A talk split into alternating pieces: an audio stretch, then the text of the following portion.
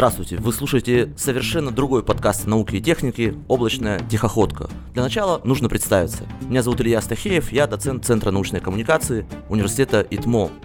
Я преподаю в магистратуре научной коммуникации, где мы готовим специалистов, которые занимаются продвижением научных идей и знаний в обществе.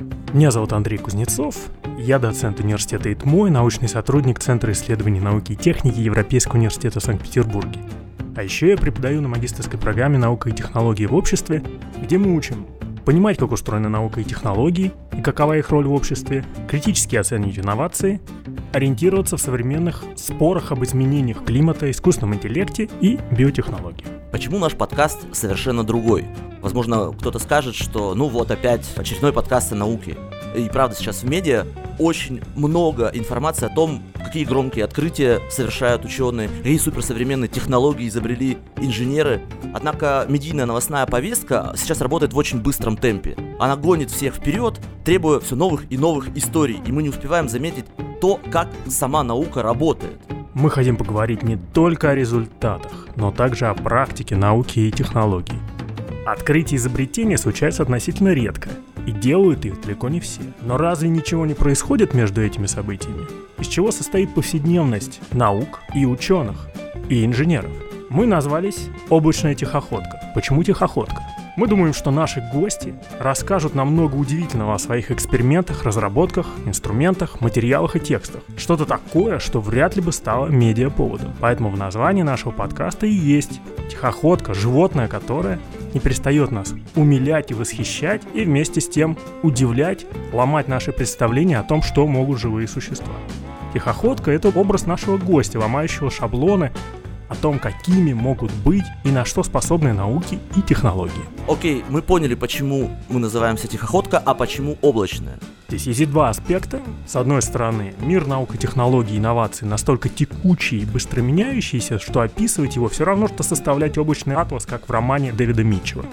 Нужно уметь видеть тождество в совершенно различном и находить различия в, казалось бы, совершенно одинаковом. С другой стороны, мы живем в мире гибких облачных технологий, центральным образом которых является транслокальность. Происходящее в облаке имеет значение для всех пользователей, имеющих доступ. Так и то, что происходит в науке и технике, порой неожиданным и рискованным образом переплетается с культурой, политикой и экономикой, одним словом, общество. Короче, облачная тихоходка связываем науки и технологии в единую паутину социальной жизни. Вяжите с нами, вяжите как мы, вяжите лучше нас. И раз мы хотим вести разговор о том, что происходит внутри науки и технологий, то логично начать с дисциплины, которая претендует на амбициозную роль системы знаний о самой науке как таковой. И у нас в гостях Илья Мавринский, кандидат философских наук, куратор проекта «Открытый философский факультет», руководитель модуля мышления университета ИТМО. Илья, здравствуйте. Здравствуйте. Первый вопрос, естественно, хотелось бы начать с основ, как это любят делать философы. Что такое философия науки и чем она особенна в общей системе философий? Сама по себе философия науки довольно широкая и самостоятельная область, молодая, что важно.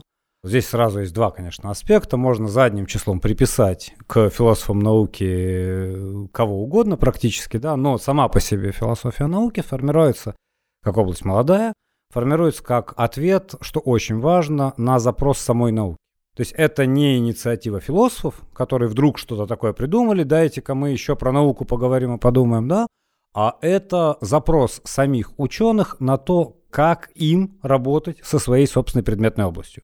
Запрос, связанный с осознанием одного факта, собственно, который отличает философию науки, да, сознанием того, что устранить из науки ненаучные основания невозможно. И ровно потому, что из науки ненаучные основания не устраняются, возникает сразу вопрос, что такое наука, каковы ее критерии, как ее можно было бы классифицировать, как она могла бы развиваться, ну и так далее, и так далее, и так далее. Возникает запрос, который именно потому, что сама наука не может удовлетворить, адресуется философской части, и возникает вот такой странный симбиоз, потому что, с одной стороны, философ науки не может не знать матчасть конкретную. То есть человек, который претендует на звание специалиста в области философии и науки, можно сразу уточниться, из какой науки пришел. Довольно показательно и классики, скажем, философии науки, например, классики постпозитивизма, да, это физики, это химики, это люди, которые на самом деле умеют, знают и понимают специфику самой науки.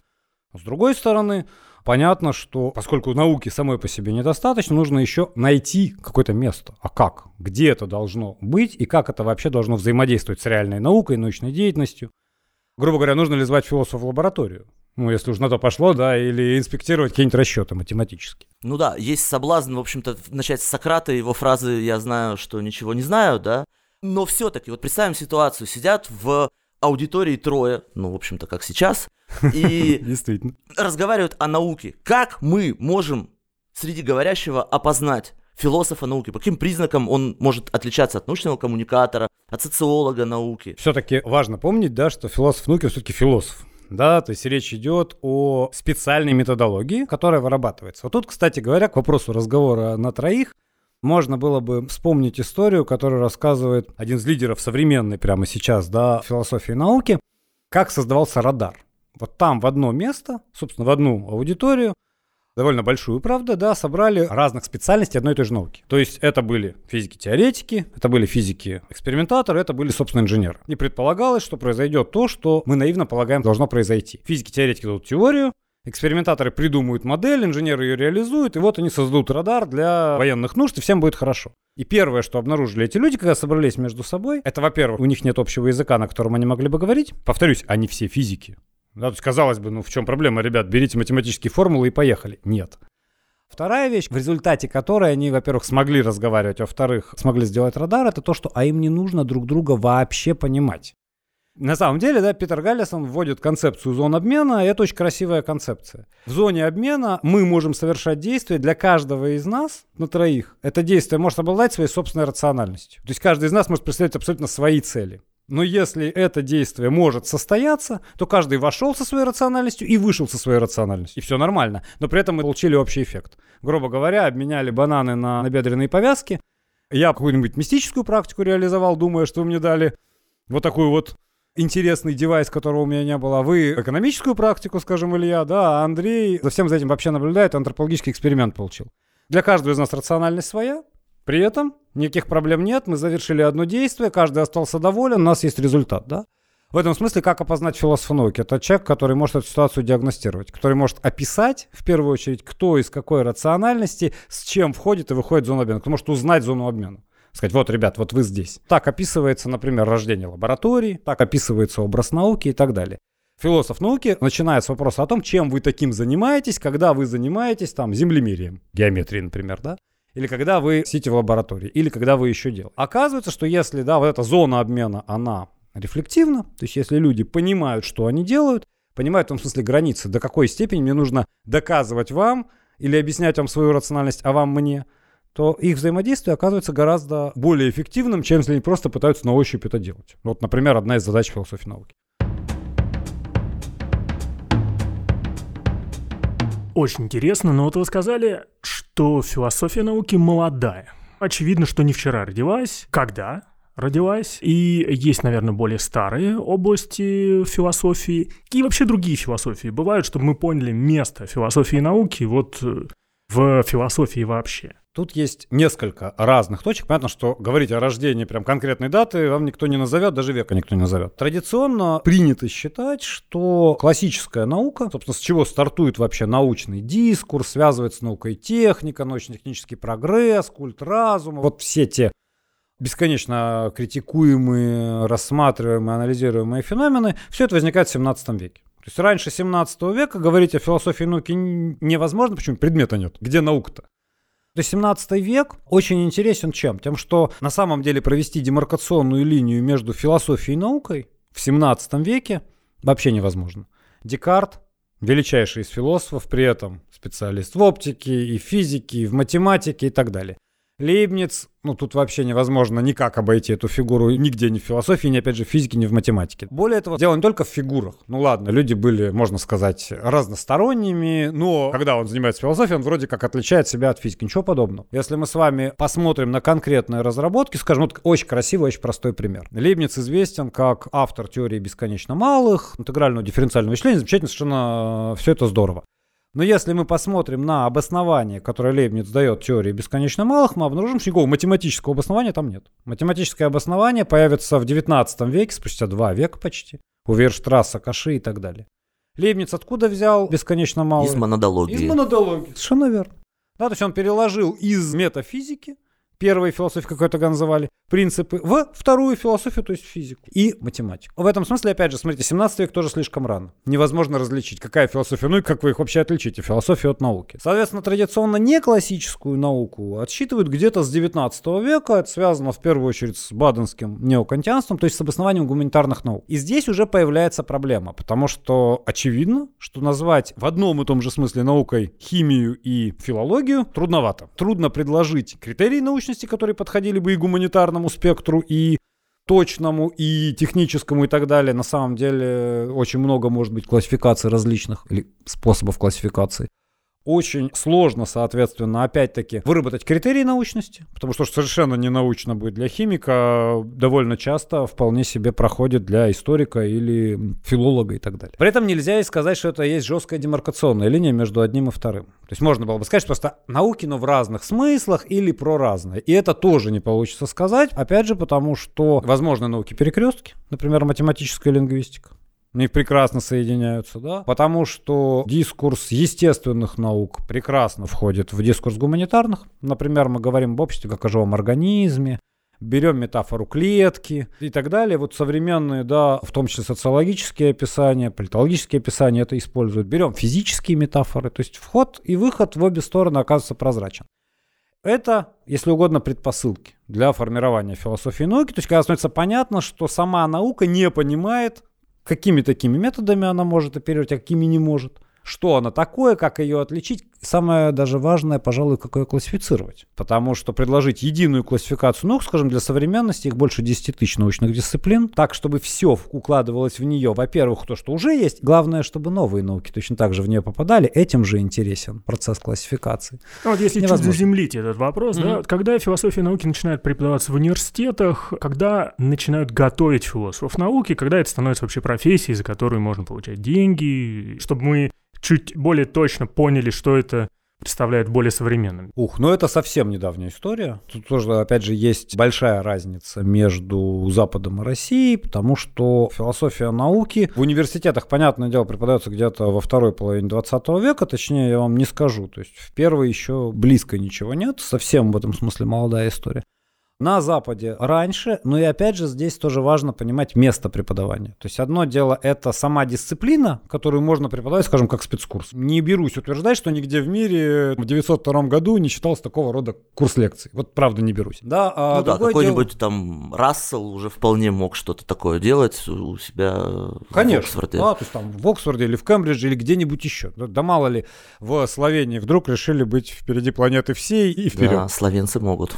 А другое дело, это когда она становится, во-первых, институциализируется, то есть появляются уже конкретные специалисты в области философии и науки. Это ведь связано и с созданием специальных диссертационных советов, кафедр, подразделений, да, в свою очередь с школами, направлениями, течениями различными, да, с организацией дискуссионных вопросов, что важно, опять же, с научно-популярной деятельностью. Потому что взять и объяснить другому, что вдруг в 20 веке, зачем вдруг появляется какая-то новая область, тоже было бы неплохо.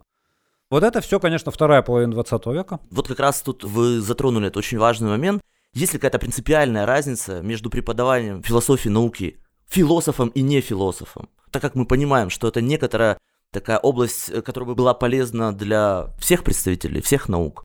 Есть ли вот эта принципиальная разница между философами и не философами в преподавании? Да, конечно. Разница, она, вообще говоря, огромна, если честно. И тут просто можно разделить ответ на ваш вопрос на несколько подходов. То есть одно дело это методическая история. Понятно, что если приходит философ, человек со специальностью, к физикам с соответствующей установкой, что мы физики точно знаем, как устроен мир. Единственная наука, все остальные это либо порченная физика, либо не вполне науки. Такое среди физиков часто случается, особенно молодых. К ним вдруг приходит философ и говорит, сейчас я вам, ребята, расскажу про философию науки, то очевидно, что начинать с общих принципов науки, научного познания, с истории и так далее, ну, едва ли продуктивно. Просто методически, да. Нужно начинать, наверное, все-таки с физики. То есть показывать, где у них в физике те проблемы, на которые они сами не могут дать ответ. Тогда, по крайней мере, аудитория будет втянута в процесс самого преподавания и так далее. И много разных других методических вещей и границ, конечно, есть. И в этом смысле, если вы приходите к нефилософам, то мат-часть нужно знать намного лучше. И это тоже очевидно, да, потому что если вы... Вот я, допустим, 10 лет преподавал философию науки аспирантом э, факультет прикладной математики процессов управления, и первые года три я просто панически боялся ошибиться, потому что ты берешь и пишешь какой-нибудь аксиом из аксиоматики Цермела Френкеля или теорему существования, ты понимаешь, что если вот ты сейчас, особенно на первых лекциях, ошибешься, просто потеряешь аудиторию, они перестанут тебя слушать.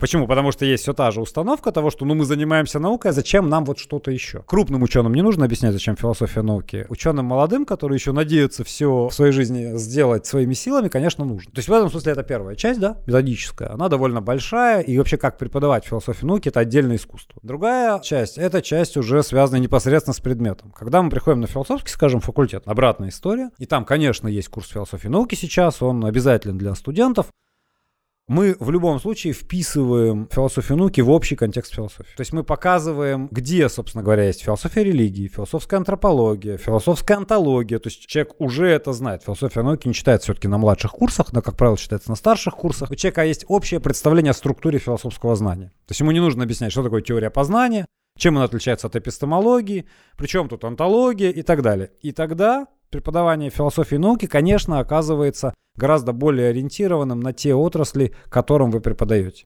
То есть, скажем, если речь идет о философской антропологии, это одна история, да? Если речь идет об антологии, это совершенно другая история. То есть в этом смысле можно было бы ввести еще одно деление, которое, кстати, есть в нашей аспирантуре. Философия науки обязательный предмет. Это общая философия науки, которую в любом случае, в данном случае можно спрашивать, как читать, но читается всем. И философам, и не философам и так далее и философские проблемы отраслей знания.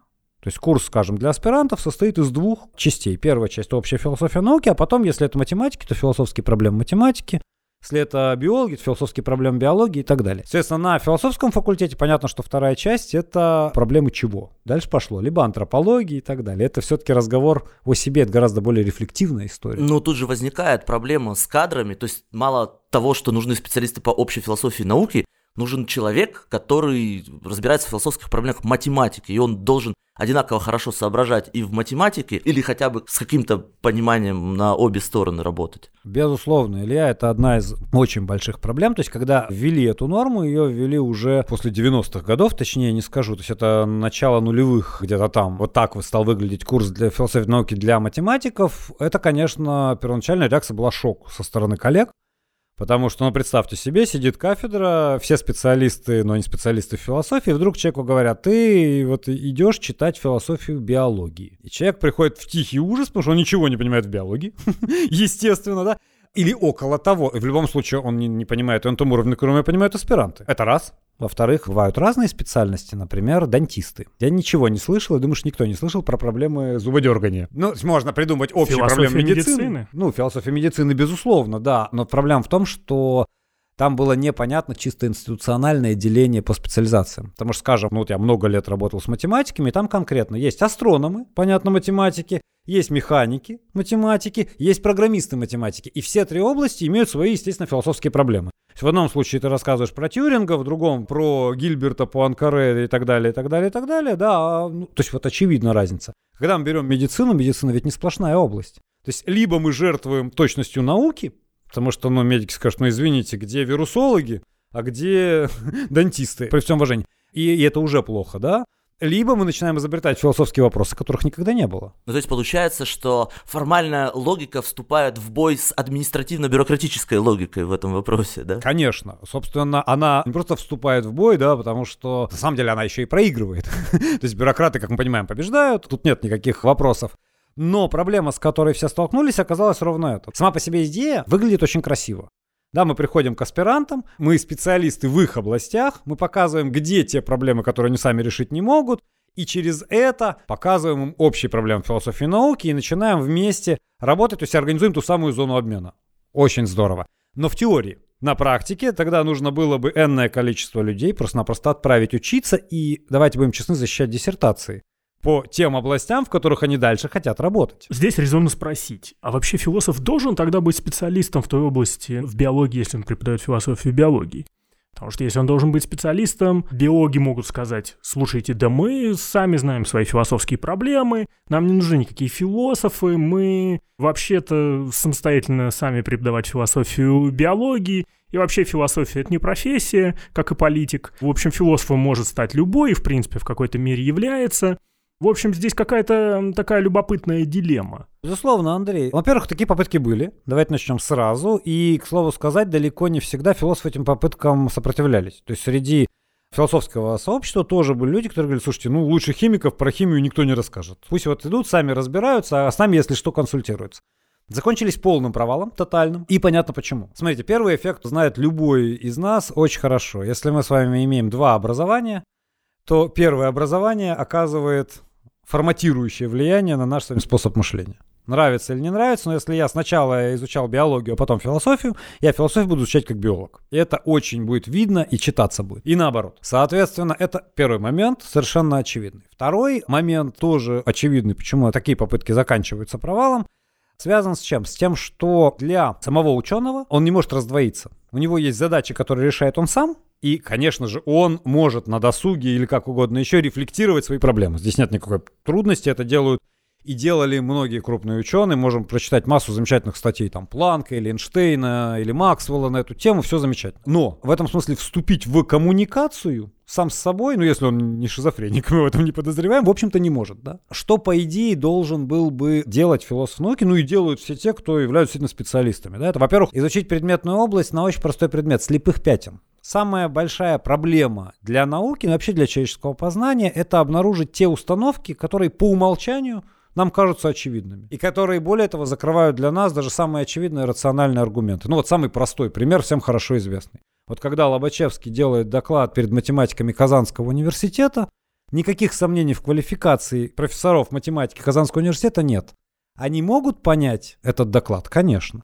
Могут проверить и понять, что нет ошибок и так далее. Да, результат мы знаем. Никто не идет разрабатывать счастливо нелинейную геометрию, говорят, ну, в общем, замнем, да, для ясности, потому что вот как-то вот у него были другие заслуги перед математикой. Это классическое слепое пятно. Люди высочайшей квалификации не обнаруживают своей собственной, в данном случае, установки. Они не понимают, что вся геометрия — геометрия плоскости. Получается, что старик Энгельс был прав в своей двойственности праксиса, и мы или делаем что-то, или рефлексируем по этому поводу, а делать это одновременно мы не можем. Возникает подобная дилемма. И, кстати говоря, раз уж мы подняли прах Энгельса и его друга Маркса, хотелось бы поговорить о тяжком наследии диаматов на философию науки в российских вузах, потому что не секрет, что в течение 70 с лишним лет, может быть меньше, конечно, именно эта дисциплина определяла философию науки. Было бы интересно ваше мнение по этому поводу узнать. Да, конечно. Так ли пагубно было это влияние, на самом деле, как его сейчас пытаются представить? Тут тоже вопрос, он как бы раскладывается на две части. Одна сторона, да, это вообще право на существование такой дисциплины, как, например, диамат. Ни тогда, ни, кстати говоря, сейчас право на существование, вообще-то говоря, никто не отрицает. Есть определенный ряд вопросов, есть определенный ряд техник, которые и классиков, собственно, Диамата, типа там Руткевича, да, и так далее, которые вполне себе могут быть релевантны, в том числе для современных исследований. Другая проблема — это проблема, которая есть и в науке, и в философии, когда мы имеем дело не с какой-то областью, методом или направлением исследования, когда мы имеем дело с идеологией. Проблема диамата и истмата была в чем? В том, что они были идеологическими дисциплинами. То есть ничего кроме. Всякий человек, который недостаточно диалектичен, или, может быть, заподозрен в антимарксизме или еще в чем-нибудь, но автоматически, понятно, в лучшем случае лишался работы. В самом лучшем для себя случае.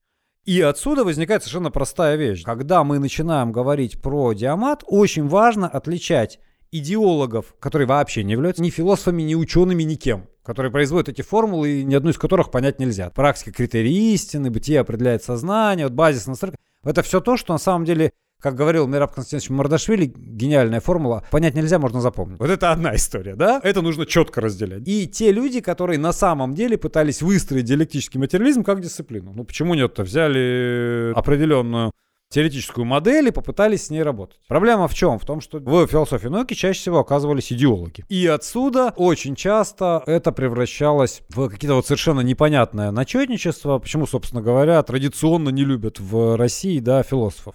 Потому что приходит непонятно кто, говорит непонятно что, как мы помним, понять это нельзя, можно только запомнить, и при этом еще и двойки ставят.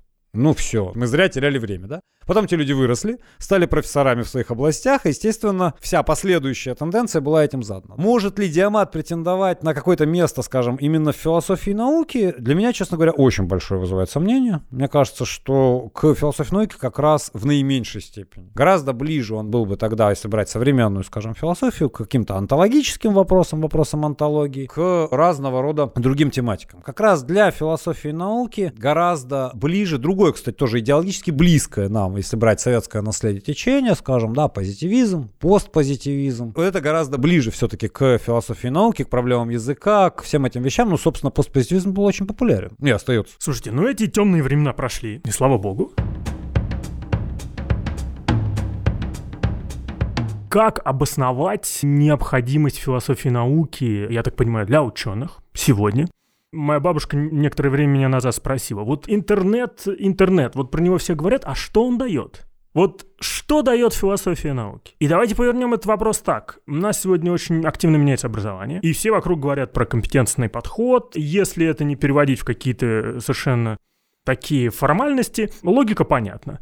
От э, знаниевого подхода даем рыбу, переходим к компетентному подходу, даем удочку, то есть навыки, умение, способность производить это собственное знание и какие компетенции, какие навыки дает философия науки, что люди научатся делать, грубо говоря, руками. Руками научатся на самом деле много чего. Первая вещь, что должны научиться на выходе. Должны четко совершенно научиться определять входные условия. Когда мы с вами задаем некоторый вопрос, в этом вопросе уже включено то, что мы хотели бы получить в качестве ответа. Обычно можно приводить простую шутку. Можно приходить к студентам, совершенно незнакомой аудитории, говорить, что я вот совершенно точно наспор скажу, где вы сейчас родились. Вот любой человек, который захочет. Понятно, что студенты удивляются, поднимают руку, и вы совершенно спокойно говорите, вы родились там, где в это время была ваша мама. Вы даете истинный ответ, никто не сомневается, да, но это не то, о чем вас спрашивают. То есть в этом смысле, смотрите, что руками первое научиться делать. Очень много вопросов и проблем в науке, это в истории науки прекрасно показывает,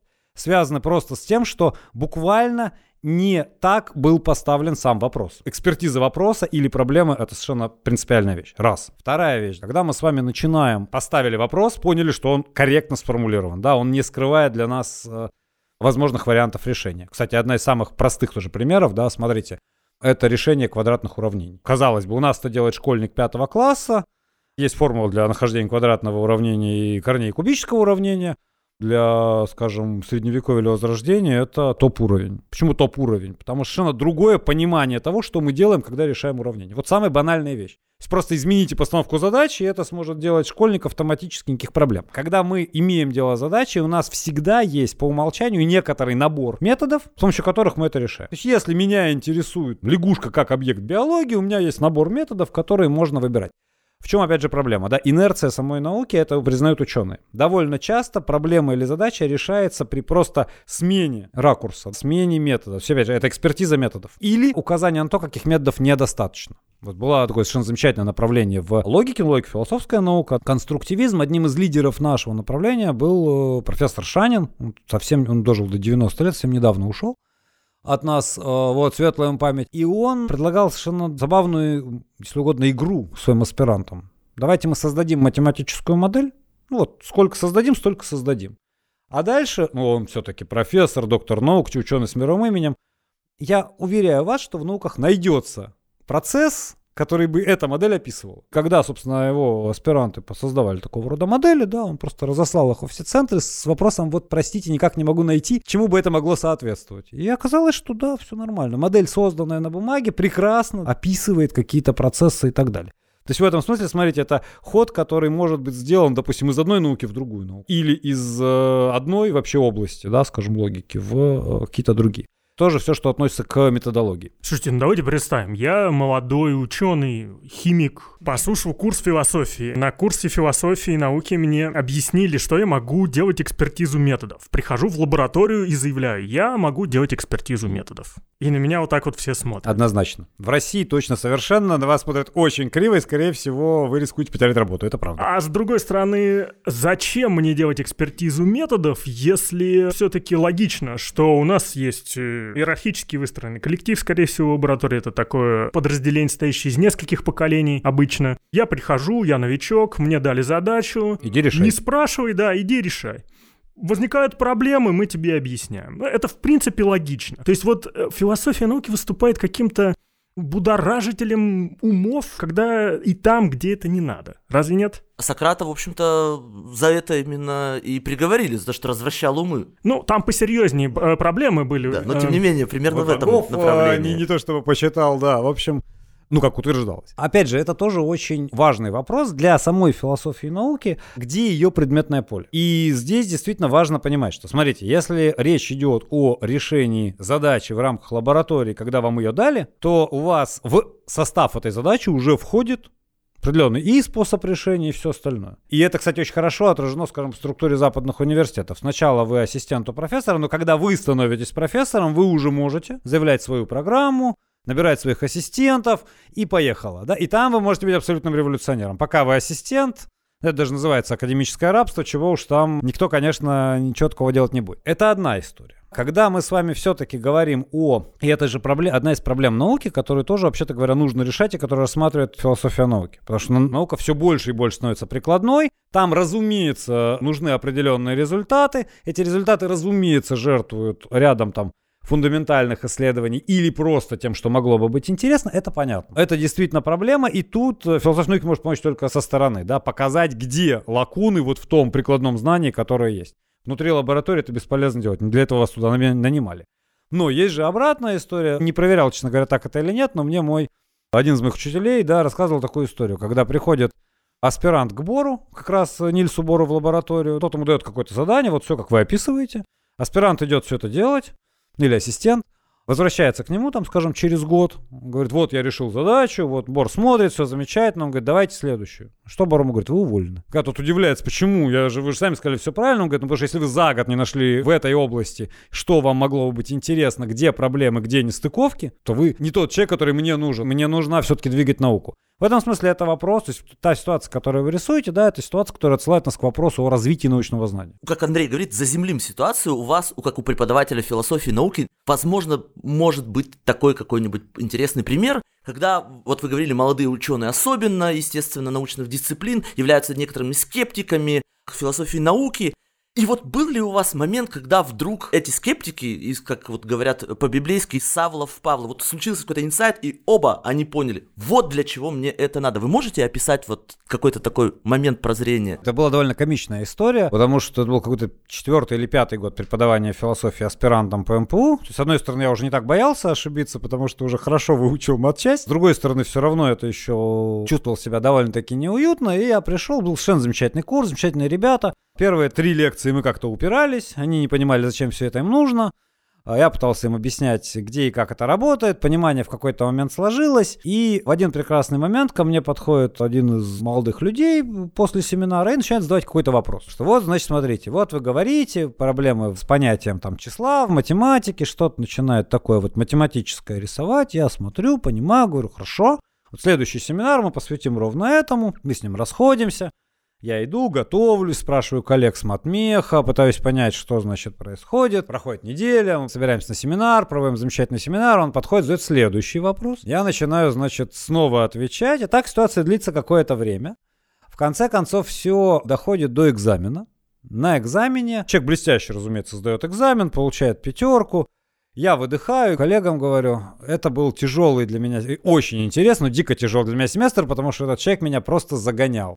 Коллеги начинают смеяться. Я говорю, а чего? Они говорят, тебя не он загонял. Его отец, профессор Матмеха, ему сын рассказывал, чего, собственно, ты ему рассказываешь на лекциях, Отец сам не может прийти и тебя спросить, и он через сына все это делал. Но ты, говорит, экзамен выдержал. Молодец. Вот после этого я как-то стал спокойнее, конечно, читать философию науки. Но было и такое. И, собственно говоря, этот человек, да, он сказал, что вы для меня математик, он аспирант математик, да, вы для меня математика открыли некоторую То есть, что есть такая проблема, да, которую я, как аспирант матемеха, не знал, и я вот подумаю, может быть, я буду как-то ее решать. Ну, тогда, получается, философию науки не надо читать аспирантам, ее нужно читать главам лабораторий. И ученым, которые уже не пытаются мнить себя учеными, которые без всякой философии, без всяких других форм знания решат все проблемы, может быть, стоит устраивать тогда семинары ДПО для того, чтобы развивать критическое мышление, и экспертизу методов, как вы говорите, и прочие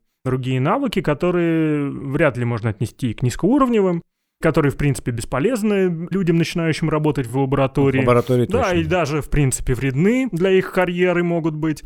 Может быть, так тогда в этом контексте встроить преподавание философии и науки? Во-первых, такого рода семинары проводятся за рубежом так вообще регулярно. То есть это практика. Причем практика бывает самая разная. Одна из самых свежих историй есть э, такой классик, уже живой, правда, Бруно Латур. Все мы его любим, совершенно замечательный автор.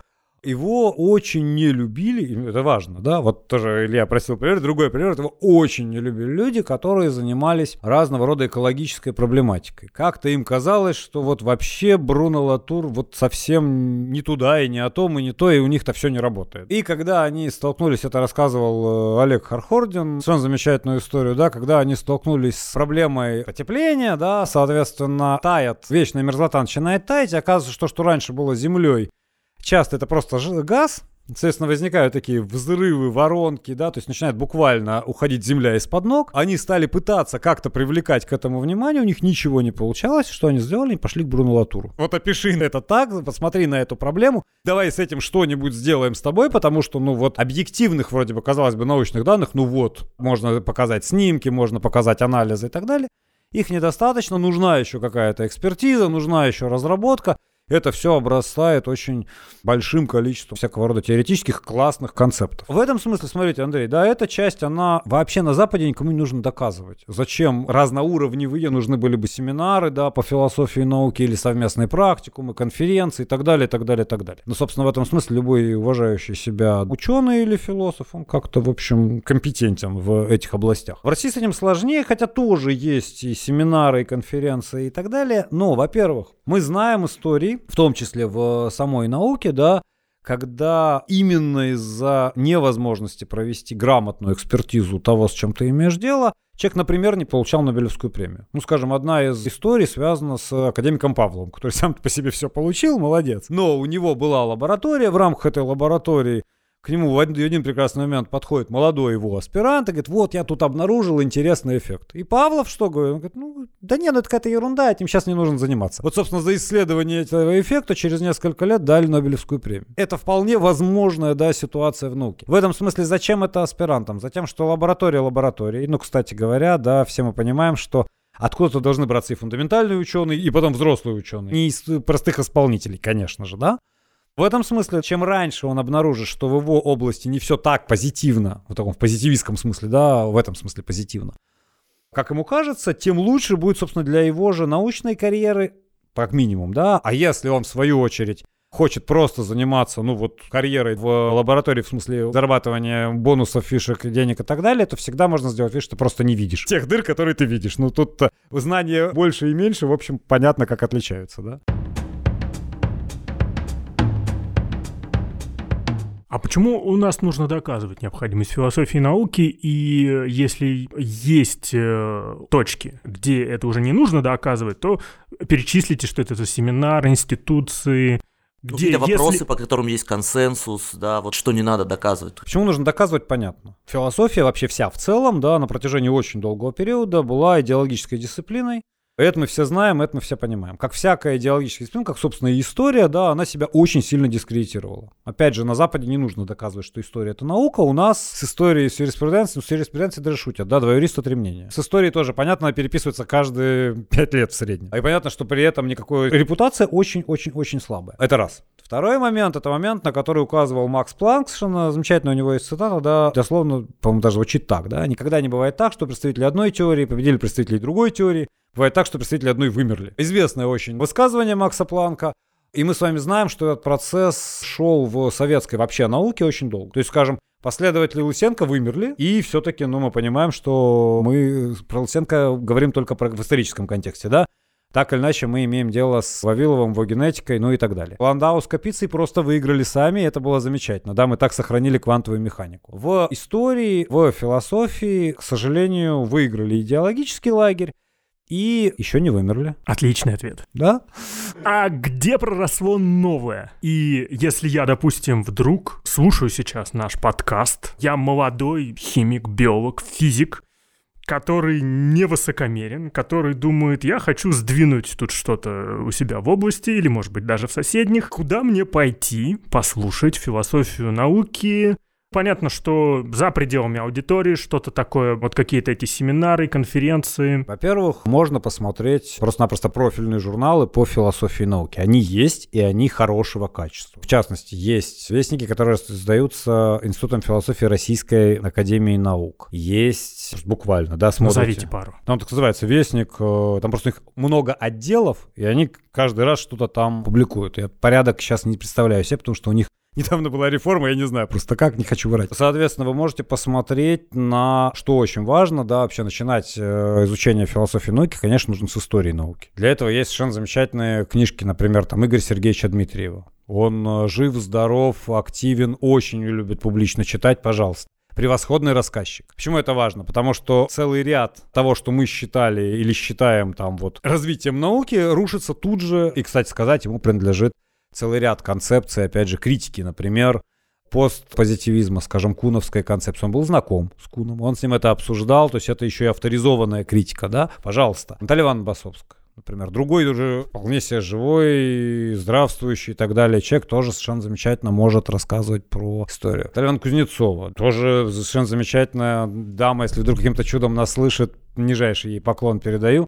То есть в этом смысле идти нужно, конечно, это беда российского сегмента, но тем не менее идти нужно от людей, у которых есть устоявшаяся научная репутация. Потому что прочитать, ну, давайте называть вещи своими именами, множество всякой ерунды, под видом философии науки, конечно, проще, ее больше. Она вроде бы понятнее, но за ней вообще ничего не стоит. В этом смысле идти просто за именами, ну вот некоторые я вам назвал. Козырев, например, или там Влад Владимирович Шиповал. Совершенно замечательные специалисты, конкретные. А дальше все очень просто. Если вы берете любой текст по философии науки, Естественно, в нем есть ссылки, в нем есть литература, вы понимаете то направление, которое вам близко, начинаете с этим работать.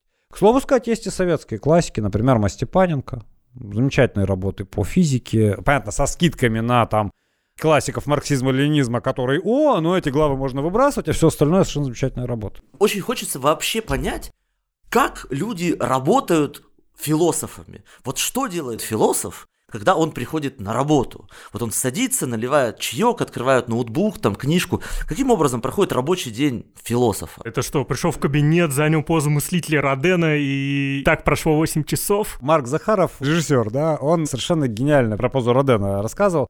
Он говорит, ну вот когда я сижу, у меня творческий кризис, мыслей никакой. Я сажусь в позу Родена, и все ходят думают, о, мыслит. То есть чаще всего, если видите человека в позе Родена, можете думать вот все, что угодно, только не то, что там идет действительно какой-то мыслительный процесс. Конечно, так не бывает. В этом смысле, смотрите, это довольно важная история, у нас же нет такой профессии, как философ. То есть у всех у нас в дипломах стоит, что философ, точка, преподаватель по специальности философии. Это раз. И отсюда сразу два варианта. Либо человек идет в преподавание, это возможно. Преподавание, понятно, спаянное с наукой, и дальше в зависимости от специализации. То есть нет же как такого философа. Да, есть логики, это одна история. Это нужно, опять же, в любом случае знать математику. Опять же, это не просто логика, какой-то конкретный логик. Одно дело специалист в области теории аргументации, другое дело модальная логика, там временная логика предикатов первого, второго порядка и так далее. Или ты философ науки. Совершенно разные просто подходы и работы, да. Но так или иначе, вот это наука, которую вполне себе можно двигать. Есть философские журналы, их много, особенно западных, да. Есть, соответственно, конференции, семинары, все, что хотите. Другое дело, это возможность применения, да, философии философии. Ну, это, собственно, ни для кого не секрет. Да, можно ли применить философские компетенции в рекламе? Легко и непринужденно. Читаем книжку Биг Бедера «99 франков», получаем массу удовольствия и понимаем, что да как сколько хотите. Можно ли в политтехнологиях? Легко. Если вы логик, то в любом отделе логистики. Пардон, тоже никто не запрещает, да? В этом смысле экспертизу любой области, от бизнес-этики, которую я, например, очень не люблю, да, до, собственно, лаборатории философии науки совершенно спокойно можно производить. А в этом смысле работа философа — это всегда работа, связанная с... Она конкретна. То есть, да, не бывает позы философа или кабинета философа или еще чего-то, да, то есть вопрос в том, с чем он имеет дело. Возможно, самые разные философские разработки, да, в большом, не в, не в любой, но в большом спектре областей. Ну, в частности, я, например, назвал реклама политтехнологий вообще на ура.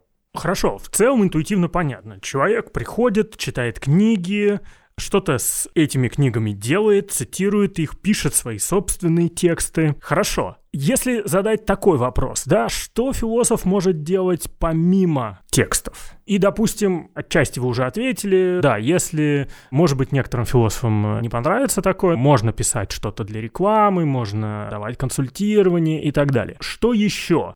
Да, ну кажется, что это все-таки такое скорее отвлечение от профессии, чем такой выход в тираж. Ну, это просто да? прикладная вещь. То есть, где может найти себя человек, закончивший философский факультет? Он да. при этом не, не занимается философией, да, он просто может себя приложить туда. Может, конечно. Такое есть и с химиками, и с биологами да, и так далее. Да, Но да. вот что философ, как философ, за то, чтобы его похвалили другие философы, может делать?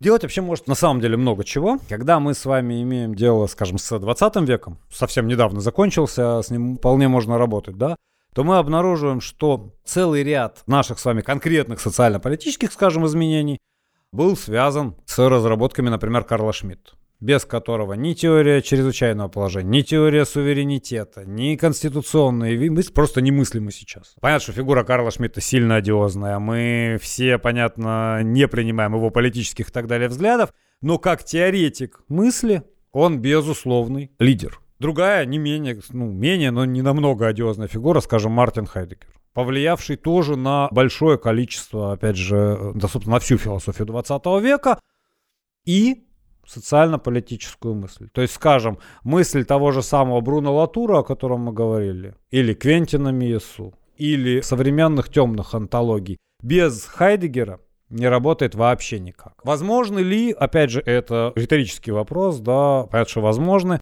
приложение философии в экономике? Еще как. Скажем, концепции траты, травмы, жертвы и так далее, символического обмена, очень даже осмысляется. Ну, например, вот э, ежегодно проводится конференция факультетом свободных искусств и наук, единственным либеральным факультетом из ПБГУ, Центром исследования экономических э, культур, да, который совместно делается с философами. Там огромный целый блок философских осмыслений, пожалуйста. Ну, самый классный пример это ныне здравствующий Джорджо Агамбан. Человек, который на самом деле настолько да, переосмысляет экономику и политику, что задает современную повестку для исследований. Я бы еще добавил тут, конечно, самую свежую новость мне для, как для теоретика медиа очень приятно, что Мануэль Кастельс недавно стал министром высшего образования в Испании, автор концепции сетевого сообщества. Ну а также мы не, не можем никак забывать э, Мануэля Макрона, который был секретарем Поля Рикера, одного из самых влиятельных философов, так что, конечно же, философы могут найти себе работу, в Европе э, так уж особенно, это Вообще, если уж мы вспоминаем Маркса, да, то помним мы тезисы о Фейербахе, да, до этого философы объясняли мир, кстати, я с чем бы не согласился, сейчас должны его менять. В этом смысле, мне кажется, современная философия более чем меняет мир. К слову сказать, еще один пример классический, да, есть э, феноменология Гуссерля, Феноменология Гуссерля может быть прочитана как определенная версия философии науки и прочитывается. И дальше мы видим применение ее в социологии практически мгновенное Шуцем и компанией, да. Сейчас ее применяют в юриспруденции, пробуют применить в математике. Вот конкретная методология, уж куда конкретнее, да, чисто философская, легко совершенно идет в науку. Все тут совершенно замечательно. Давайте вернемся к философии науки, собственно, да? Если оглянуться немного назад, что крутого произошло в философии науки за последние 10 лет? Ну, в первую очередь, это, конечно, формирование акторностевой теории, которая вообще разворачивает всю философию науки просто буквально на 180 градусов, да. Потому что она ведь прошла несколько этапов от осмысления самих проблем и вообще нужна ли нам такая область или нет. То есть первое, с чего все началось, да, до каких-то концепций, отказа от верификации, перехода к фальсификации и так далее. И вдруг мы начинаем обнаруживать, что у нас есть объект-ориентированные антологии, да, что сами вещи становятся акторами. У нас появляется, что важнейший момент, социология науки, которая входит в философию науки, они начинают с ней взаимодействовать плотнейшим образом. антропология науки и так далее. Все это, ну, примерно последние 10 плюс-минус лет. То есть формирование вот этих всех теорий, да, сказать, не формирование, конечно, формирование пораньше-то понятно, а признание их уже просто обязательным базисом для любого исследования, это, конечно, одно из самых важных событий. Знаете, меня лично это немного удивляет, потому что исследовательская область, моя родная исследовательская область, исследования науки и техники, начались э, в конце 70-х годов с посыла такого, что мы сейчас эмпирически пойдем и изучим, как устроена наука и техника, и вот вся философия науки, которая была до этого и рассказывала нам сказки о том, какая есть наука и какая она должна быть, ну, в принципе, либо должна как-то измениться, либо, о чем мы сегодня говорили, вымереть. И в этом контексте вопрос, на ваш взгляд, как исследование науки и технологий, которые мы учим вот на нашей магистрской программе наука и техника в обществе, сугубо эмпирический подход. Идешь в лабораторию и исследуешь то, что там происходит. Сидишь в КБ, исследуешь инновации, их связь с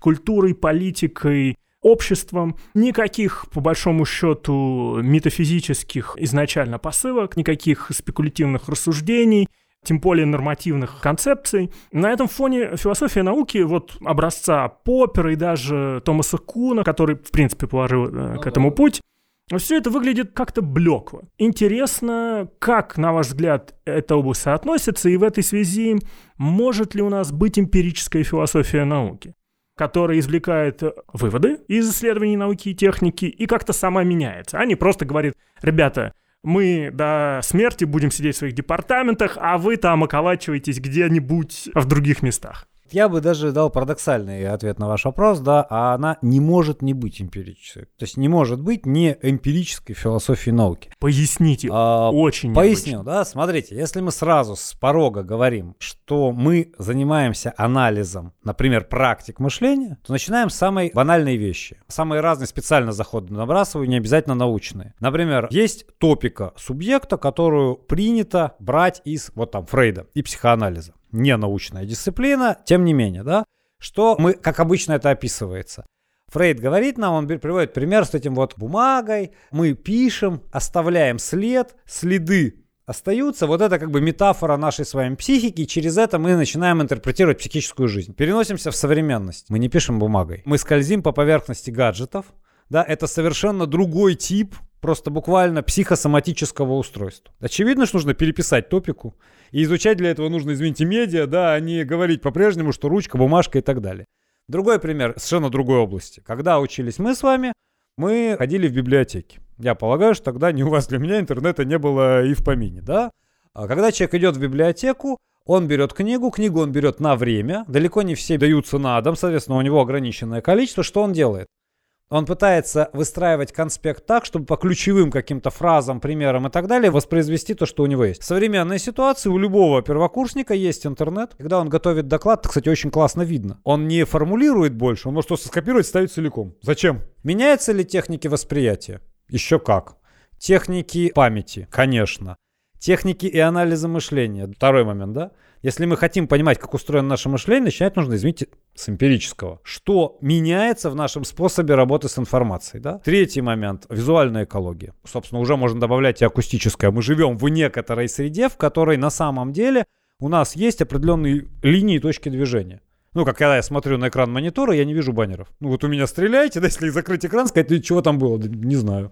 Я знаю, куда мне смотреть, да? Это определенная направленность взгляда. Она ведь тоже перестраивает то, что я буквально те явления, которые я замечаю или не замечаю. То есть в этом смысле, смотрите, вот даже если мы просто возьмем стартовый уровень, мы, мы обнаружим, что нужно переписать все способы взаимодействия, буквально переосмыслить, сделать это. Этим занимаются самые разные направления, в том числе философия науки. Потому что, опять же, смотрите, ведь не нужно забывать другую вещь, да, что наука в каком-то смысле становится мемом британские ученые, еще что-то, да? И в этом смысле вот те практики, которые за последние 10 лет абсолютно поменялись, уход, да, в визуальную область, появление скорее поверхности гаджетов, да, изменение структур восприятия и так далее, и так далее, и так далее, вот это все не может не влиять на науку, не может, соответственно, да, не отражаться на самом научном процессе. Мы это видим, к слову сказать, ну, я, допустим, заметил, что логические задачи детям решать сложнее сейчас, чем это было раньше. И это не только я. То есть можно было бы сказать, там, что у меня какой-то специфический выбор, когда нет, отнюдь. То есть, смотрите, правила и структура логики тоже меняют. В этом смысле философия вообще и философия науки-то уж точно совершенно всегда начинается с Земли. То есть понять, где и как, где мы находимся, как мы устроены, что вообще нас окружает, а уже дальше понимать, вообще тут нужны или нет. Потому что, честно, когда мы решаем задачу по наведению моста, философ науки вам точно не нужен. И техники, и вообще вам не нужен философ. Ну да, именно поэтому, видимо, набирает популярность или уже набрало популярность э, направление Art and Science, когда Конечно. есть некоторый синтез подобного знания. Да, да, да, это отдельная история. Давайте под конец несколько коротких вопросов и да, ваши, очень популярен режим ваши, Блиц, давайте ваши вот. короткие ответы на них. Назовите самую выдающуюся книгу по философии науки 20 века. Ну, самая влиятельная это точно структура научных революций. Ее все ругают, и это правильно но именно из критики этой концепции очень много чего рождает. Окей, okay, а тогда три книги, из которых нужно начать новичку, который хочет что-нибудь узнать о философии науки. Я бы начал просто с Бруно Латура. Забыл, как называется книжка, где он работает с Пастером. Андрей Пастер, Паскаль. «Война и мир». Да, да, да, да, да, да, да, да, да. Это, наверное, одна из самых... Просто там очень много примеров, они очень прозрачны, он очень классно вводит просто в саму проблематику. То есть я начал бы с даже вот такого захода и дальше уже следовал тоже важно, по своему интересу. Куда ведет? Ведет ли это все-таки в область общей философии науки, какой-то конкретной и так далее. Дальше уже нужна спецификация. Вы считаете достаточно одной? Я считаю, что я бы начал с одной, и она точно родит интерес. То есть как в случае с аспирантом Бора. Если не рождает интерес, просто не занимайся философией науки. Хорошо, тогда назовите трех самых знаковых современных философов науки, которые сейчас существуют, живы и здравствуют. Ну, Галлисон, это точно уже сегодня упоминавшийся Латур, жив-здоров. Как бы это странно ни звучало, Агамбан. То есть при том, что вроде бы занимается да, социально-политической мыслью, очень интересно, да, как раз приложение к анализу деятельности науки, социологии науки. Есть ли женщины в философии науки? Разумеется, есть, есть. я в этом уверен. И я уверен, что нас слушают много женщин самого разного возраста из самых разных дисциплинарных принадлежностей самый выдающийся женщин-философ ну, науки. Из, из ныне живущих Влад Владимировна Шаповалова, наверное, лучший специалист по философии науки. В Питере так точно совершенно. В мире. Ну, я думаю, что у нее очень хороший уровень. Передаю ей, пользуясь случаем, пламенный привет. Мы тоже передаем ей привет. Я бы высказался за Изабель Стенгерс, да, которая да, известна своими ранними работами, очень ранними работами с Ильей Пригожиным. Она по образованию химик, в какой-то момент поняла, что она не готова не задавать себе вопросами о том, что такое объективность и рациональность, и стала величайшим философом это науки. Правда, да, да, да, У нее очень много премий, в частности, за книгу изобретения модерной науки. Всем рекомендуется к прочтению. Я просто как-то, да, концентрировался на отечественных, поэтому я тут, конечно, без вариантов. Тогда в продолжение, в, да. в продолжение вопроса топ-3 российских философов науки, исключая вас и Шаповалову. Я специально вообще скорее антолог, так что тут точно исключая меня и Влад Владимировну. Я бы назвал, конечно, Игоря Сергеевича Дмитриева, тоже упоминавшегося сегодня. Он э, скорее историк науки, но он совершенно блестящий историк, специалист по 17 веку и так далее. Совершенно чудесный. И ранним периодом. Это, конечно, Кузнецова, Наталья все время путаю имена, мне всегда так неловко. Вот, боишься как-то не так назвать человека, которого очень любишь.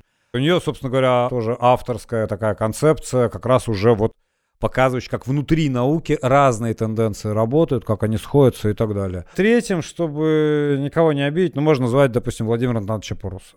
Он со стороны методологии очень, очень крупный тоже методолог. На самом деле, эта отрасль вообще философии науки не так плохо у нас в стране э, развита. Большое спасибо, Илья. Был очень интересный разговор. Надеюсь, спасибо вам. Спасибо большое. Надеюсь, вы все поняли что-то большее о философии науки. Очень хочется поблагодарить всех, кто нас слушал. Подписывайтесь на наш подкаст, он выкладывается на всех существующих для этого площадках, начиная с iTunes и заканчивая Яндекс Музыкой. Следите за анонсами в социальных сетях, во-первых, Центра научной коммуникации ТМО, во-вторых, Центра СТС Европейского университета. Оставляйте ваши отзывы, идеи и замечания в комментариях. В iTunes мы очень будем вам признательны за ваши оценки, так мы поймем, что то, что мы делаем, вам интересно. С вами была «Облачная тихоходка», совершенно другой подкаст о науке и технологиях в режиме Slow Talk. Спасибо. «Облачная тихоходка». Связываем науку и технику в единую ткань социальной жизни.